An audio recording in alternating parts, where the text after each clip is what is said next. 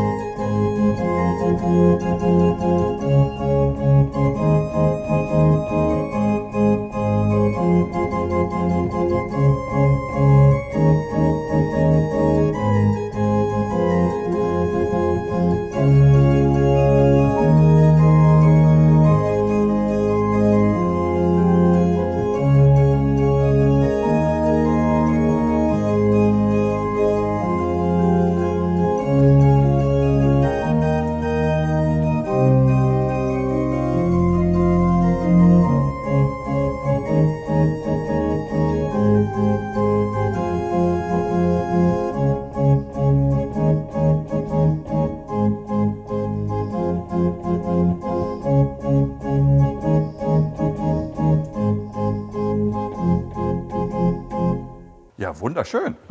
Dankeschön. Coldplay. Danke. Einer meiner Lieblingsbands. Echt? Ja, großartig. Ich habe auch schon ein Live-Konzert von denen gesehen und es war einfach ein Rausch. Feldins Arena?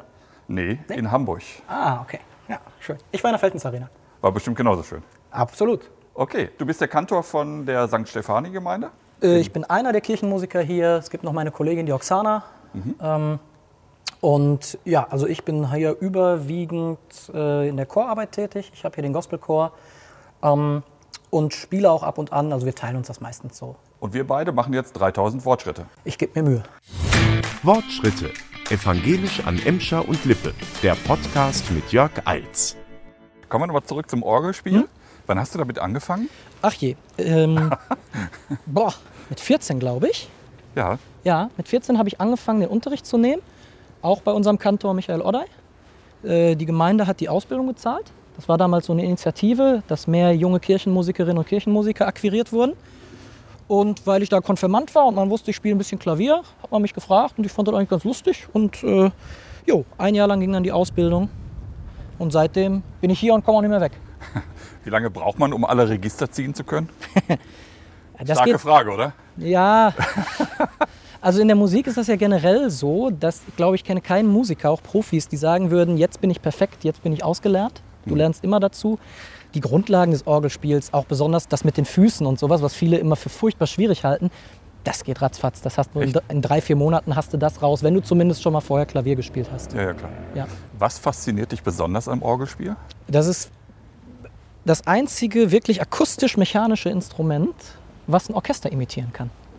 Heute kann, hast du Synthesizer, heute hast du Keyboards.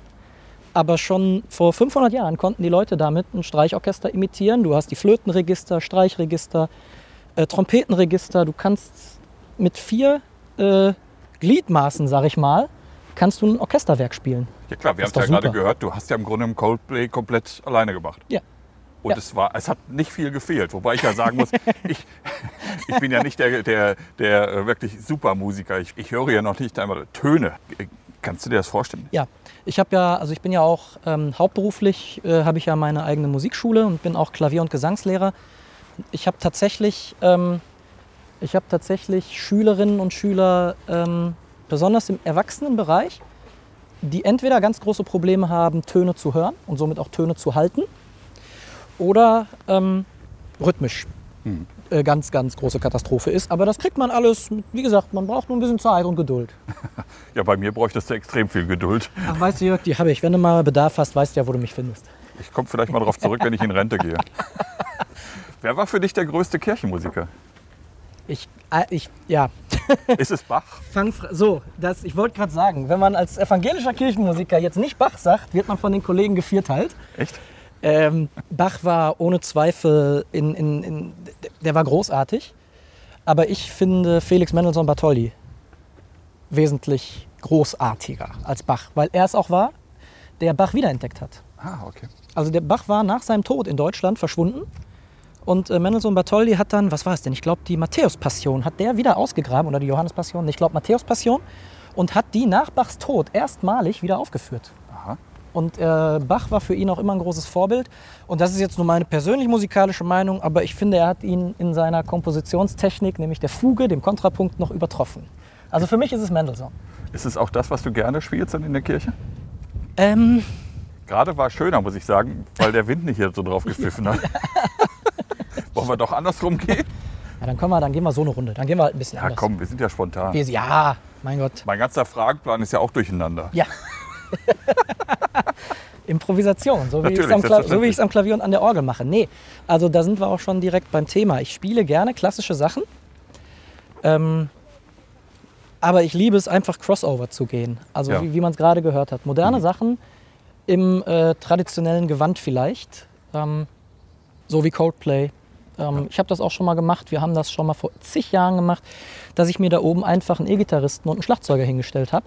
Und dann haben wir da so eine Rock the Church Nummer äh, abgezogen. Und das war auch ziemlich, also sowas macht dann richtig Spaß. So außerhalb von Gottesdiensten, das ist richtig cool. Ja, das kann ich mir gut vorstellen. Wie wird das denn aufgenommen von den Menschen?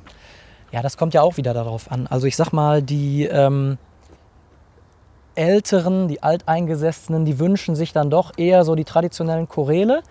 Ähm, wir sind jetzt, wir haben den Vorteil, wir sind eine Gemeinde im Umbruch, sag ich mal. Es kommen ganz viele junge Leute dazu. Also mit jung meine ich auch junge Familien. Ja, so mit Eltern, die so äh, Anfang Mitte 40 sind. Und die können damit gar nichts anfangen, also mit traditioneller Kirchenmusik. Ähm, und das wird eigentlich sehr gut aufgenommen, was ich da so mache, ja. Also ich kann mir gut vorstellen, dass gerade mit dieser jungen Musik äh, auch wieder mehr jüngere Menschen in die Kirche gezogen werden. Kannst, kannst du das irgendwie bestätigen? Hast du auch so dieses Erlebnis gehabt? Also es ist so, dass tatsächlich bei, jetzt wenn ich mal wieder die Brücke zu den Gospelkonzerten schlage, dass wir da auch viele Jüngere im Publikum sitzen hatten. Ähm, und auch nicht welche, die jetzt von den Eltern mitgeschliffen wurden, sondern die selber gekommen sind. Nur die Orgel an sich oder die Kirchenmusik, selbst wenn man es modern vermarktet, das ist ein ganz schwieriges Thema, aber da bin ich nicht alleine mit. Das besprechen wir auch regelmäßig unter uns Kirchenmusikern. Und vor Corona hatten wir uns ein ganz tolles Konzept überlegt, wie wir denn mehr junge Leute ranbringen. Wir wollten Orgelkonzerte für Jugendliche machen mit Orgelerklärungen und wo moderne Sachen gespielt wurden, mit Band etc. Ja, und Ja. der Rest ist Geschichte, ja.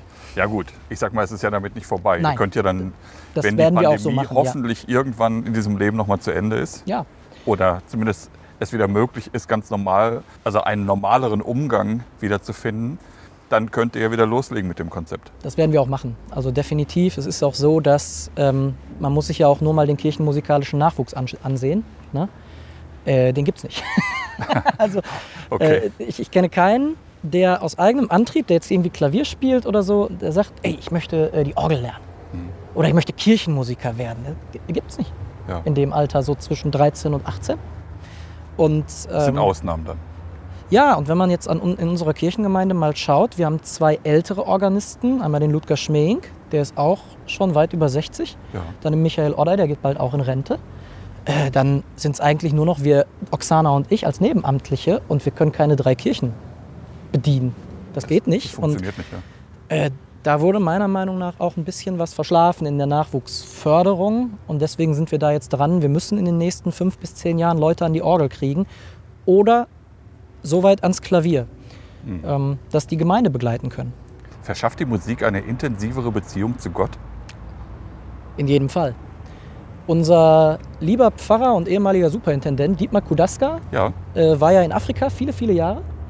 Und er hat mir, als er zurückgekommen ist und wir ein paar Jahre zusammengearbeitet haben, einen ganz tollen Satz, der da wohl äh, Usus ist, äh, mitgegeben. Er hat gesagt, Music is not a filler. Musik im Gottesdienst hat nicht die Bedeutung, Lücken zu füllen zwischen Gebet, Lesung, Predigt. Musik ist elementarer Bestandteil des Lobpreises und so steht es auch in unserer Dienstanweisung als Kirchenmusiker. Ja, Wir sind aktiv in der Verkündigung und das ist unsere Aufgabe. ja. Ja.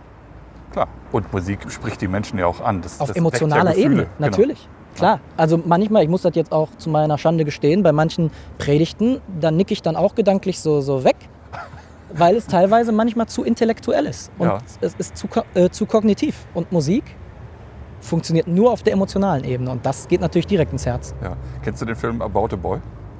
Ja, ich habe das Buch seinerzeit mal lesen müssen. im- Von Nick Hornby, ja, ja. ja, ja, ja, genau. Ja, ich äh, spiele auf die Szene an, wo Hugh Grant äh, da in dieser Aule auf der Bühne steht, Gitarre spielt und plötzlich völlig in einen Rausch verfällt, während der junge Mann von der Bühne hüpfen will, er dann völlig durchknallt.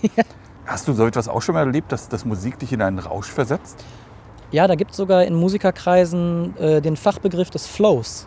Tatsächlich, das ist dieser Moment, wenn man sich hinsetzt, anfängt zu spielen und irgendwann ist man dann wirklich in so einem, das kann man ganz schlecht beschreiben, den Flow-Moment. Man vergisst alles, die Welt fängt teilweise an zu verschwimmen und man ist so drin und alles, was man quasi jetzt am Klavier greift, klappt. Ja. Das ist ein sehr schöner Moment. Äh, der passiert relativ selten, aber äh, wenn er passiert, ist das unbeschreiblich. Ja. Freust du dich, irgendwann mal wieder in einem vollen Haus äh, spielen zu können? ja, Applaus ist das Brot des Künstlers. Ne? Also ähm, wir versuchen jetzt in Gladbeck mal in ein paar Wochen so ein Streaming-Konzert in der Stadthalle zu machen. Da habe ich so eine kleine Jugendband zusammengespielt. Und ich kann mir das ehrlich gesagt noch nicht so richtig vorstellen, wie ich auf der großen Stadthallenbühne agiere, wenn die Stadthalle, die normalerweise 1000 Leute fast leer ist. Und da steht nur eine Kamera. Ja. Und du weißt nicht, hinter dieser Kamera sind da Leute, also sitzen da Leute jetzt vorm Bildschirm und hören dir wirklich zu. Ja. Und dann muss man als Musiker, glaube ich, unheimlich professionell sein, das gleiche Programm abzuspulen, als wären da tausend Leute. Und du schaffst das. Ich hoffe. Also ich glaube schon, dass ich so professionell sein kann. Also mir hat man, als ich junger Musiker war, hat mir mal, also Bandmusiker, hat mir mal ein älterer Bandmusiker gesagt, Mario, es ist egal, ob da 10, 100, 1000 oder 10.000 Leute sind. Du musst immer spielen für die, die da sind, denn sonst kommen die nie wieder. Und das machst du auch. Das mache ich. Das versuche ich immer zu machen. Ja.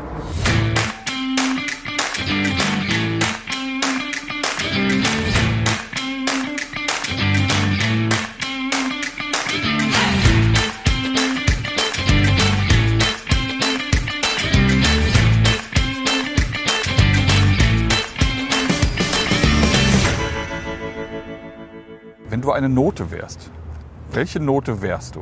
Tja, Note oder Ton? Das ist jetzt die Frage.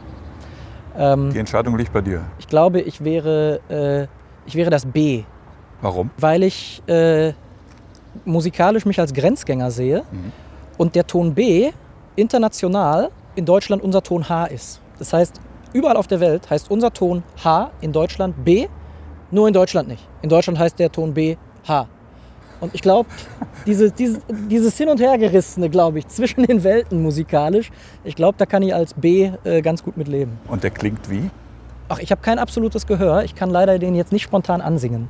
Ja, ich würde es ja eh nicht merken. Also du, Warte mal, ich habe so einen Trick. Äh, Ich habe den, den Hit Hey Jude von den Beatles eigentlich immer ziemlich gut im Ohr und da weiß ich, das ist C und A.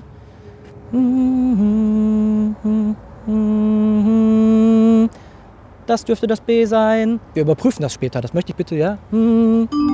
1000 Schritte. gibt es eigentlich überflüssige Noten? Ja. Ich weiß nicht, wer das gesagt hat. Der Brahms hat es gesagt. Brahms, genau, richtig. Das Schwierigste am Komponieren ist es, das Überflüssige wegzulassen oder so sinngemäß, hat er, Genau, glaube ich, gesagt. genau so ne? hat er das gesagt, ja. Äh, kann ich super nachvollziehen, weil ich auch eigene Sachen schreibe, auch christliche Lieder im modernen Gewand, Pop und Rock. Ähm, und ich muss tatsächlich gestehen, ich neige auch dazu, immer zu viel ins Arrangement zu packen, zu viel dichter, dichter. Es muss dichter klingen. Und wenn man dann mal wieder Instrumente wegnimmt, dann merkt man, ach, ist vielleicht doch gar nicht so schlecht, ein bisschen abgespeckter zu sein. Ja, Stupst dich dann jemand an oder kommst du selber drauf? Nee, also ich, äh, bevor ich irgendwas jemand anderem zeige oder vorspiele und sage, ey, wie findest du das, gehe ich eigentlich immer in so einen Prozess mit mir selber. Also das dauert unheimlich lange, bis ich was zur Veröffentlichung freigebe. Meistens drei, vier Monate bis zu einem halben Jahr. Und ich höre mir es immer wieder an. Feil, also da bin ich ein bisschen Perfektionist. Und dann aber tatsächlich gebe ich es an Freunde und Bekannte, auch welche mit musikalischem Sachverstand und äh, frage, sag mal, wie findest du das? Ich finde die Stelle, was hältst du von der Stelle? Textlich, weil es christliche Lieder sind, schicke ich das immer sehr gerne meinen Pfarrern, die auch immer gutes Feedback geben, was ich dann manchmal umsetze. Ja. Also du schreibst auch selber christliche Lieder. Ja, ja, Okay. genau, richtig. Bist du als Kind auch zur Blockflöte genötigt worden? Äh, in der Tat. Ja, ich glaube, das war so äh, in den 90ern gang und gäbe. Man machte erstmal diese musikalische Früherziehung. Musikalische Grundausbildung war dann an der Blockflöte. Dann kam, boah, War das dein erstes Instrument? Blockflöte, ja. Ja. Dann kam äh, der Orffsche Spielkreis, das gab es damals so, das ist ganz fürchterlich. Gibt es heute zum Glück nie mehr. Ähm, und dann hatte ich wohl ein, ein Talent für äh, Trompete, also für Blasinstrumente. Okay. Und dann habe ich tatsächlich sechs Jahre Trompete gespielt, obwohl ich immer Klavier wollte. Ich wollte immer ans Klavier. Aber damals ging das hier an der städtischen Musikschule noch nicht. Da durfte man erst mit zehn Jahren anfangen, Klavier zu spielen. Ähm, und dann habe ich die Trompete so bis ich glaube ich 12, 13 war durchgezogen. War auch nicht ganz so schlecht. Ich kann auch heute immer noch ein paar Griffe. Aber als ich neun war, haben meine Eltern mir dann so ein Aldi-Keyboard geschenkt. Mit so einem Buch. Hier, hast du?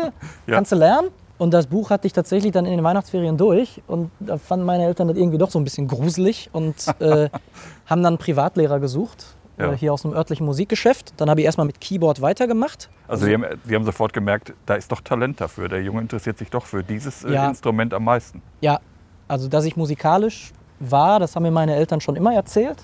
So, dass das von, aus dem Kindergarten schon klar war. Und dass es dann aber wirklich die Tasten werden, das hat sich dann tatsächlich an diesem Weihnachten offensichtlich herausgestellt. Ja. Wie viele Instrumente spielst du insgesamt? Ich spiele die Orgel, das Klavier. Ich sag mal, ich kann fünf und davon eins richtig. Das Klavier. Woher kommt die Liebe zur Musik? Das ist echt eine sehr schwierige Frage. Ich glaube, das, das, das kann man gar nicht beantworten. Zumindest nicht so mit 100 Prozent beantworten. Aber ich ziehe jetzt mal den Vergleich zu meinem Sohn. Der ist vier Jahre. Und meine Frau, wir haben uns im Studium kennengelernt. Wir haben die Musikschule zusammen. Und der hat immer überall Musik mitbekommen. Ja. Und für den ist das Klavier ein Spielzeug mittlerweile. Der geht dahin, um darauf wirklich im wahrsten Sinne des Wortes zu spielen. Wie mit Playmobil, wie mit Lego. ja. Und ich glaube, dass das Elternhaus sehr prägend ist. Oder die Kindheit. Ich glaube Ja, schon. Deine Eltern hatten äh, einen spielerischen Umgang für dich mit dem Instrument. Und das gibst du heute weiter an deinen Sohn. Meine Frau und ich sagen ganz klar, wir setzen uns nie mit ihm hin an irgendein Instrument und üben, so wie er das im Unterricht später in ein paar Jahren üben müsste. Für Ja. ihn soll das so lange Spiel bleiben wie möglich. Wenn er uns dann fragt, äh, der spielt momentan mit vier Jahren ganz viel nach Gehör. Also Lieder aus dem Kindergarten setzt er hier ans Klavier und sucht sich die Töne. Und wenn er dann fragt, Papa, wie geht die Taste? Dann zeigen wir, aber wir würden uns nie mit ihm daneben setzen und sagen, mach das jetzt so. Du hast eine eigene Musikschule. Ja, in der Tat. Also du bist von, der, von dem Unterricht, den du irgendwann genossen hast, dazu gekommen, Musikpädagogik zu studieren, gehe ich mal davon aus. Ja, richtig. Ähm, allerdings eher über Umwege.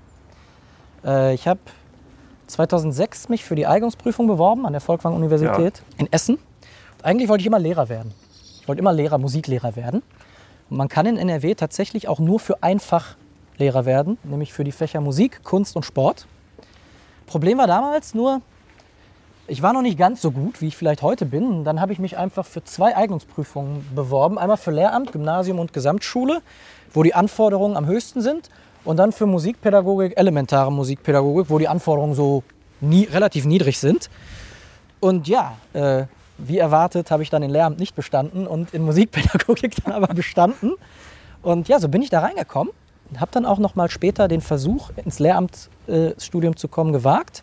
Hat auch geklappt. Nach einem Semester habe ich gemerkt, das ist der totale Mist. Du fühlst dich eigentlich in der Musikpädagogik wirklich viel besser aufgehoben. Dann bin ich dabei geblieben. Und dann hast du eine eigene Musikschule gegründet. Ja, auch das war eher so wie die Jungfrau zum Kinde. Also das hat sich irgendwie so entwickelt. Also man hat als Musikstudent viele Privatschüler, auch in Gladbeck, weil ich da noch gewohnt habe, und habe die immer abgefahren, fahrender Musiklehrer. Und das war mir irgendwann zu stressig und dann habe ich so eine kleine, so eine kleine 50 Quadratmeter Bungalow-Dingen angeboten bekommen zur Miete und so kam eigentlich das eine zum anderen. Das wurde immer größer. Ja, und jetzt sind wir schon mit, ich glaube, 14 Lehrkräften unterwegs bei uns. Mit 14. Mhm. Das ist ja nicht wenig. Nee, das ist schon relativ groß, das stimmt. Und ihr lehrt nicht nur Keyboard und Klavier, sondern alle anderen Instrumente auch. Also ich sag mal die Mainstream-Instrumente. Ne? Also äh, wir, wir unterrichten nicht sowas wie Harfe oder Fagott oder so, aber ich sag mal so die Standarddinger, die immer laufen. Schlagzeug, Gitarre, Klavier, Bass, Gesang. Daneben auch noch Trompete, Saxophon und Querflöte und Geige. Das sind unsere Fächer. Was ist denn einfacher zu lernen, Klavier oder Keyboard? Ich denke das Keyboard. Weil äh, beim Klavier ist die linke Hand Auto. Nee, das ist nicht so schlimm. Okay. Beim Klavier ist die linke Hand äh, gleichberechtigt. Ja. der rechten gegenüber. Beim Keyboard nicht. Beim Keyboard hat die linke Hand wirklich reine Begleitfunktion und deswegen ist, glaube ich, Keyboard einfacher zu lernen.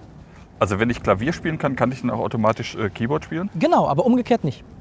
Ah, so ist das. Ja. Sind das vorwiegend Kinder oder Erwachsene, die zu euch in die Musikschule kommen? Äh, Ich habe die Statistik jetzt nicht ganz vor Augen, aber es sind überwiegend Kinder tatsächlich. Aber ich würde mal sagen, zwei Drittel Kinder, ein Drittel Erwachsene. Ganz besonders tatsächlich die, ähm, ich sag mal so ab Mitte 50. Ja. So kurz vor der Rente stehend, ne, suchen sich jetzt schon ein Hobby. Wahrscheinlich, weil die Frau auch sagt, such dir ein Hobby, wenn du hier die ganze Zeit zu Hause bleibst, äh, kann ich dich nicht den Garten. ertragen. Genau, ja, richtig. Ähm, also die haben wir auch ganz oft. Deswegen bieten wir zum Beispiel auch Unterricht im Vormittagsbereich an, wo dann wirklich die Rentner kommen. Und Ja. die freuen sich dann. Kann man in dem Alter noch so Musik lernen, dass man irgendwie eine Bühnenreife erlangt? Also, pff, wenn man sich manchmal nur wel- irgendwelche Castingshows anguckt, dann ist ja die Frage, was ist eine Bühnenreife? Ne? Da stellen sich ja auch Leute hin, die eigentlich keine Ahnung haben. Äh, also, es ist, glaube ich, eine Definitionssache. Aber meine älteste Schülerin, die wirklich bei Null mal angefangen hat, also die konnte vorher gar nichts, sie war 82. Och. Und die konnte, als ich sie dann abgegeben hat, weil dann hatte sie doch, doch das ein oder andere Zipperlein mehr, die konnte, sage ich mal, so einfache Kinderlieder mit zwei Händen spielen. Auch flüssig. Ja. Das geht. Was ist denn, wenn du so einen Deutschland sucht den Superstar bei dir in der Musikschule hast, der meint, er wäre wirklich der Überflieger und du stellst fest, du, ich glaube, du solltest besser Fußball spielen gehen oder Pony reiten. Würdest du das dem sagen? Oder das kam der? sogar schon vor. Also gerade, ja, gerade im Fach Gesang, was ich ja unterrichte, äh, kommt, das, kommt das regelmäßig vor. Ne? Ich möchte zu The Voice oder ich möchte zu Deutschland sucht den Nein, wirklich, Superstar. die kommt zu dir in die Musikschule und Ja, sagt, ja, ja, ja, ja. äh, bring mir das Sing bei, ich will zu, äh, zum Bowlen oder was? Ja. Das ist kein Witz. Da fällst du hin vom Stuhl, oder? Ich bin da dann erstmal ganz professionell und höre mir das erstmal alles so an, was denn die Intention ist, Gesang zu lernen. Und meistens ist das tatsächlich bei denen, die dann so ankommen, hörst du nach den ersten zwei, drei Tönen, ja, okay, wenn du zum Mega. Bohlen willst, ja, genau, genau. das war ganz mega. Also, ich bin da aber total ehrlich. Also, ähm, ich bin immer ehrlich, aber auch immer korrekt ehrlich. Also, ich sage jetzt nie wieder Bohlen, du bist total, ne? Ja, ja. ähm, sondern ich, ich bin immer konstruktiv in meiner Kritik. Ich sage dann ganz klar, das sind deine Schwächen und wahrscheinlich brauchen wir so und so viel Zeit, das zu glätten.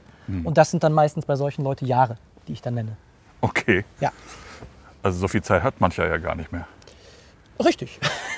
Also vor allem, wenn sie mit 55 Ja, anfangen würden. ja, genau. Ja, ja, ja, ja, ja. Wir hatten vorhin schon mal so ein bisschen über Corona gesprochen, Pandemie und die Folgen für die Musik. Mhm. Welche Folgen hat das denn für, dein, für deine Musikschule gehabt? Ihr macht jetzt bestimmt auch nur noch per Zoom, oder? Ja. Wir haben damals im Lockdown äh, relativ schnell auf Online-Unterricht umgestellt. Also wir haben auch viel investiert im letzten Jahr, also hohe fünfstellige Beträge, um uns digital aufzustellen. Und das läuft super. Also das wird auch gut angenommen. Im ersten Lockdown war immer noch sehr viel Skepsis auch auf Seiten der Schüler und Elternschaft. Ja. Kann das denn funktionieren? Und ähm, jetzt im zweiten Lockdown sind sogar die beim Online-Unterricht dabei, die im ersten Lockdown noch gesagt haben, na, lieber nicht. Mhm. Ich glaube, das hängt aber auch damit zusammen, dass man 2020 äh, nicht wusste, wie lange geht das jetzt? Was ist das für eine Geschichte mit Corona eigentlich? Ja. Jetzt wissen die Leute, das kann unter Umständen noch länger gehen und ich möchte mein kind, meinem Kind nicht musikalische Bildung vorenthalten. Und das funktioniert gut. Also hast du nicht so viele Probleme wie andere Künstler. Gott sei Dank nicht. Ähm, aber ich kenne Kollegen, äh, die teilweise auch wirklich Hartz IV beantragen mussten. Ne? Ja. Ja. Ich habe bei dir bei Facebook ein Video gesehen von Dieter Hallervorden, der klar sagt, ey Leute, wir machen jetzt einen Friseursalon auf und dann äh, singen wir den Figaro oder so. Ja, ich, äh, Verstehst du die ganze Frustration, die bei den Menschen da ist, die in dem Kunstgewerbe oder im künstlerischen Gewerbe unterwegs sind? also die Frustration ist ja auch bei mir da, dass es mir jetzt wirtschaftlich nicht schlecht geht. Heißt ja nicht, dass ich nicht trotzdem äh, über diese Corona-Politik frustriert bin, gerade wie mit Kulturschaffenden umgegangen wird. Ne? Ja. Es ist auch immer so, Warst du bei Alarmstufe Rot dabei? war ich nicht dabei. Ähm, einfach weil das eine Zeit fiel, wo meine Frau auch gerade das zweite Mal schwanger war und unser Sohn, zweiter Sohn geboren wurde. Ähm, aber ich unterstütze das. Und es ist immer so, es wird immer über die Gastronomie gesprochen, es wird immer über Tourismus gesprochen. Der Kulturbetrieb, der fällt immer in einem Nebensatz. Ja. Und das finde ich total schade, weil ich finde, Kultur, ähm, Kultur hält die Gesellschaft zusammen. Sie bereichert die Gesellschaft.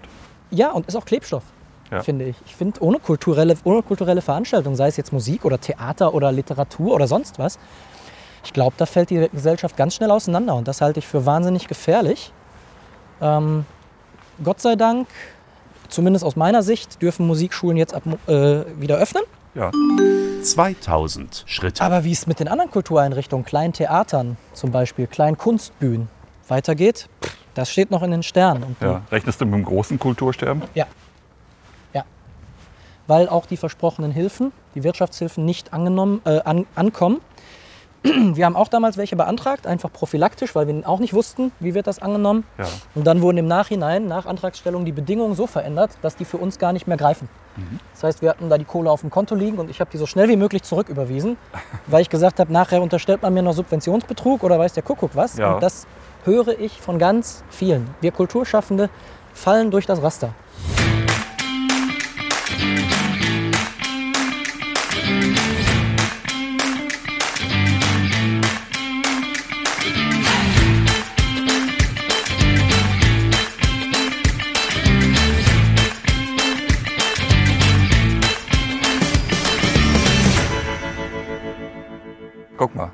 Ist doch viel für uns gemacht, oder? Deswegen habe ich diesen Weg gewählt. Ja, wir Ja. sind hier im Musikerviertel tatsächlich. Wir sind in der Heidenstraße jetzt Mhm. gleich. Und äh, die Parallelstraße zur Söllerstraße ist die Beethovenstraße. Nein, Ja, und danach kommt die äh, Richard-Wagner-Straße und ja, wir sind hier im Musikerviertel. dein Herz schlägt für die Musik. Ohne Frage. Selbst in den Straßennamen. In der Tat. Sehr schön. Wenn du einen Tag wie Rio Reiser König von Deutschland wärst, was würdest du verändern? Ich würde mit all meiner absolutistischen Macht das Bildungssystem über Bord werfen und kluge Leute an Schlüsselpositionen setzen, ein komplett neues Bildungssystem zu entwerfen, wo Kunst und Kultur einen viel größeren Stellenwert im Lehrplan hat als die sogenannten harten Kernfächer. Wie würde das aussehen? Mir, mir stößt das so auf, jetzt wo man es auch merkt im Homeschooling-Bereich. Dann heißt es, die Kinder kommen wieder in die Schule, in den Wechselunterricht und werden erstmal präsent nur in den Haupt, sogenannten Hauptfächern beschult. Also Deutsch, Mathe, Englisch und noch eine Fremdsprache vielleicht. Da habe ich große Probleme mit, ähm, in Haupt- und Nebenfächer zu unterscheiden. Ähm, weil, also für mich war Mathe zum Beispiel immer das Horrorfach Ja. war immer echt ganz fies in Mathe. Die wusste aber relativ früh, dass ich was mit Musik machen wollte. Und trotzdem wurde ich in dieses Korsett gezwängt. Du musst aber Mathe, höhere Mathematik lernen, obwohl ich Ingenieursstudium überhaupt nicht angestrebt habe. Und das finde ich, glaube ich, echt, da kann man, glaube ich, auch den Kindern und Jugendlichen in dem Alter schon mehr zutrauen, zu wissen, was kann ich eigentlich, worin bin ich gut. Und da lege ich dann meinen Schwerpunkt. Ich glaube, das sollte man verstärkt machen. Mir ging es ähnlich mit Mathe, aber auch mit Musik. Mhm. also ich hätte Musik definitiv gerne abgewählt, aber ich musste mich damit rumschleppen jahrelang und dachte mir, boah, was soll ich damit? Ich kann nicht singen, ich spiele kein Instrument, mich interessiert das nicht. Warum soll ich denn wirklich lernen, ob das jetzt eine Viertel- oder eine Achtelnote ist? Lass mich doch in Ruhe damit. Ja, Also das werden doch nur Leute be- belohnt, die fleißig sind. Ja, auch das. Also ich glaube, das ist aber generell so ein Problem, dass die Lehrinhalte einfach völlig, völlig abstrus sind. Ja. Also ich finde, man kann auch cool Musikunterricht machen für Leute, die kein Instrument spielen, aber denen man dann zum Beispiel sowas erklären kann, wie funktioniert Filmmusik eigentlich? Wie arbeiten Komponisten in Filmen, mit welchen Motiven und mit welchen Techniken? Das versteht auch jemand, der nicht weiß, was eine Viertelnote ist. Ähm, also ich glaube, auch im Lehrplan müsste da einiges aufgeräumt werden. Was würdest du unterrichten? Ich persönlich? Ja. Ja, natürlich Musik, ist klar. Aber was würdest du in deinem Musikunterricht unterrichten? Ich würde viel mehr aktuellere Musik unterrichten. Viel, viel mehr. Ich finde das wichtig. Wir haben in Deutschland eine gute Musiktradition in der klassischen Musik. Ähm, aber ich finde, dass da viel zu sehr der Fokus drauf gelegt wird, wie was war, anstatt wie es ist und wie es vielleicht noch werden kann in der Musikkultur in Deutschland. Ganz nebenbei, zu Bachs Zeiten, zu Mozarts Zeiten, zu Beethovens Zeiten, da haben die die ollen Kamellen gar nicht gehört. Da waren Bach, Die, die Lyra-Singer oder sowas. ja zum Beispiel, Bänkelsänger. aber selbst bei Mozart wurde Bach halt nicht gehört. Da haben die Komponisten Konzerte mit ihren eigenen aktuellen Stücken gegeben, so wie das heute Coldplay tun oder der, der Mark Forster oder sonst was. Und warum wird in der Schule heute nicht sowas Aktuelles gelehrt? Das frage ich mich. Das war vor 100 Jahren wahrscheinlich noch oder 150 Jahren noch ganz anders. Wir haben ja vorhin schon darüber gesprochen, du machst auch selbst Musik. Mhm. Neben dem Gospelchor äh, spielst du noch in einer anderen Band, Diversity. Äh, ja, nicht mehr. Nicht mehr? Da spiele ich nicht mehr. Okay. Ähm, aber ich habe jetzt äh, tatsächlich auch zu Corona-Zeiten eine neue Band quasi aus dem Boden gestampft. ich fand das ganz nett, so bestehend aus äh, Schülern und Ex-Schülern von mir, die echt allesamt super talentiert sind. Ja, Und ich bin da quasi so der Papa Bär in der Mitte, der die dann so ein bisschen koordiniert. Ähm, und das ist auch eine Band mit christlichem Inhalt. Also wir spielen tatsächlich dann auch christliche Songs und christliche Lieder. ja. Ähm, mir war dieses Coverband-Geschäft irgendwann zu anstrengend. Deswegen habe ich da aufgehört und dem Was habt ihr für Songs so gespielt? plaudern. Vor zehn Jahren hat unser Gitarrist immer mal gesagt, wir sind eine WDR-2-Band. das war wirklich so. Also wir haben Songs gespielt und dann am nächsten Morgen bis ins Auto gestiegen, zur Arbeit gefahren. Dann hast du den Song gehört, den du Abend geprobt hast.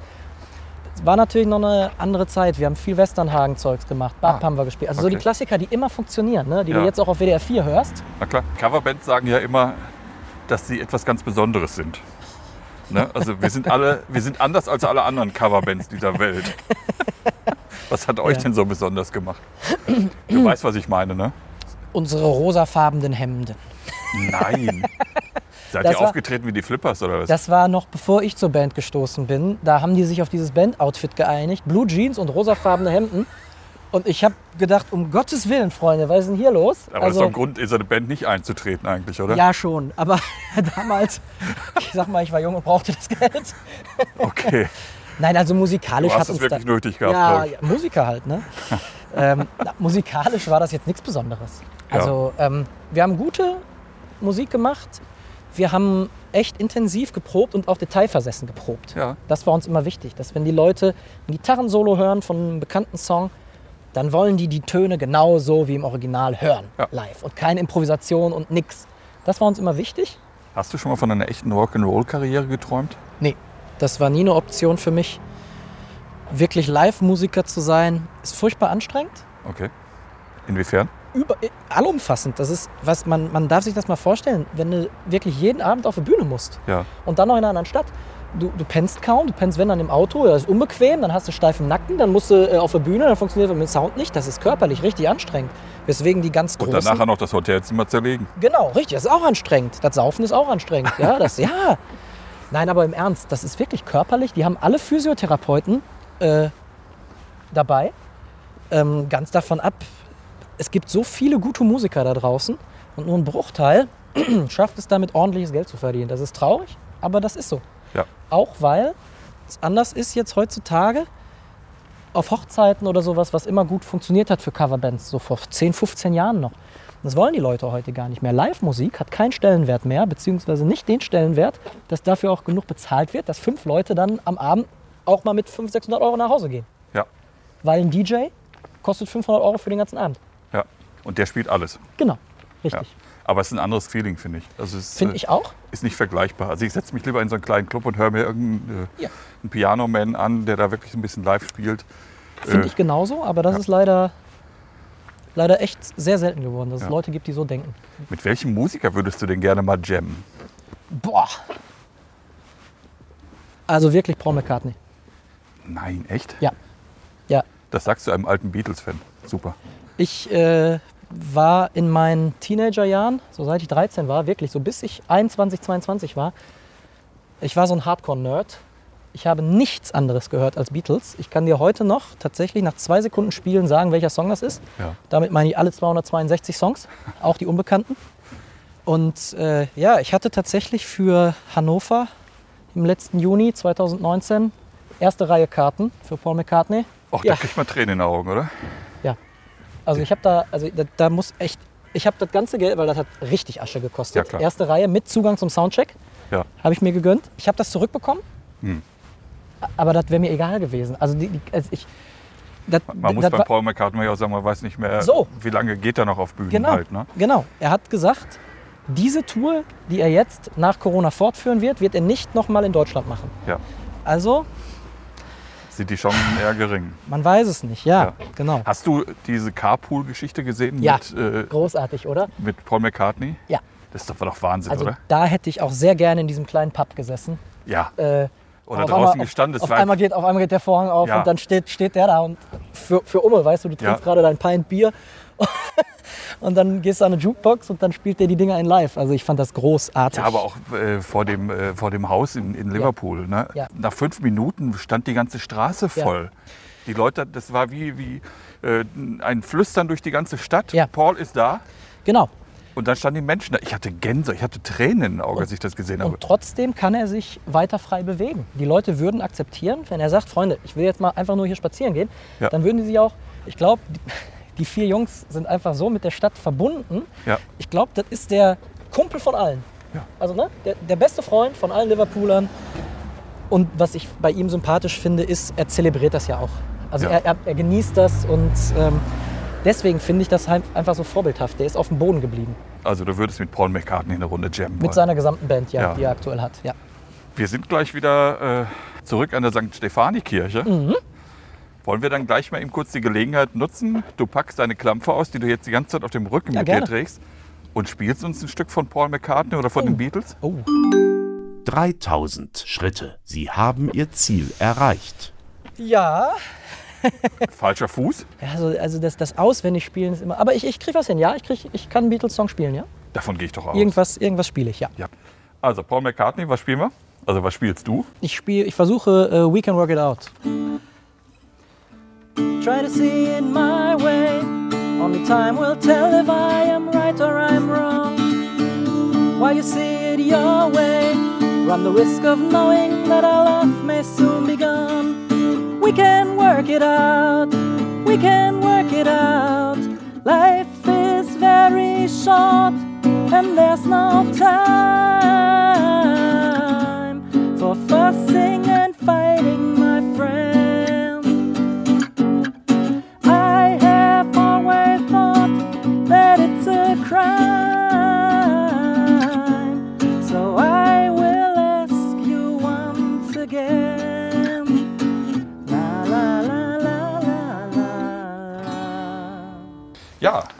Sehr schön.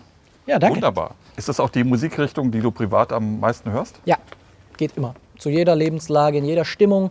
Beatles gehen immer. Wir waren vorhin bei äh, Nick Hornby. High Fidelity hat er ja auch geschrieben, wenn Ja. du das kennst. Natürlich, als Musiker wirst du das kennen. Deine ultimative Top 5 der Popsongs? Boah. Wie viel Zeit haben wir noch? Nee, wir sind ja schon über den 3000 Wortschritten, du musst dich ein bisschen beeilen. Ähm, obwohl es nicht von den Beatles ist, ist es musikalisch nach wie vor Bohemian Rhapsody. Das ist großartig, ein Gesamtkunstwerk. Ähm, ich finde Something von George Harrison fantastisch, musikalisch. Ähm, Pop-Songs, Brothers in Arms, Mark Knopfler, Gitarren, Gott, auch ein großer Fan äh, bin ich von, war ich auch auf mehreren Konzerten. Ähm, Eric Clapton, Tears in Heaven, sehr berührend, toll musikalisch, sehr sehr spartanisch instrumentiert, toll, astrein. Ja, und dann darf ein äh, McCartney-Song natürlich nicht fehlen. Ich bin mega Fan von Band on the Run. Wirklich sehr schön. Ohne Frage. Wir sind am Ende. Schade, ja. Lass mich zum Schluss noch mal fragen, was macht Mario Tobis, wenn er keine Musik macht? Gibt es das überhaupt? Gibt's selten, ähm, aber ich bin dann tatsächlich so ein Computerzocker. Echt? Ja. Da kann ich entspannen, einfach nur äh, strunzendoofe Spiele äh, spielen, sich berieseln lassen, gar nicht groß nachdenken, kreativ sein, sondern einfach machen. Ja gut, in dem Sinne herzlichen Dank, Mario. Danke es auch. war mir wirklich eine Freude. Hat mir auch Spaß gemacht. Coole Äh, Nummer. Finde ich auch. Also ich freue mich äh, darauf, dich demnächst mal wieder live äh, zu, zu sehen und vor allem zu hören. Ich lade dich persönlich ein. Sehr gerne. Vielen Dank. Gerne.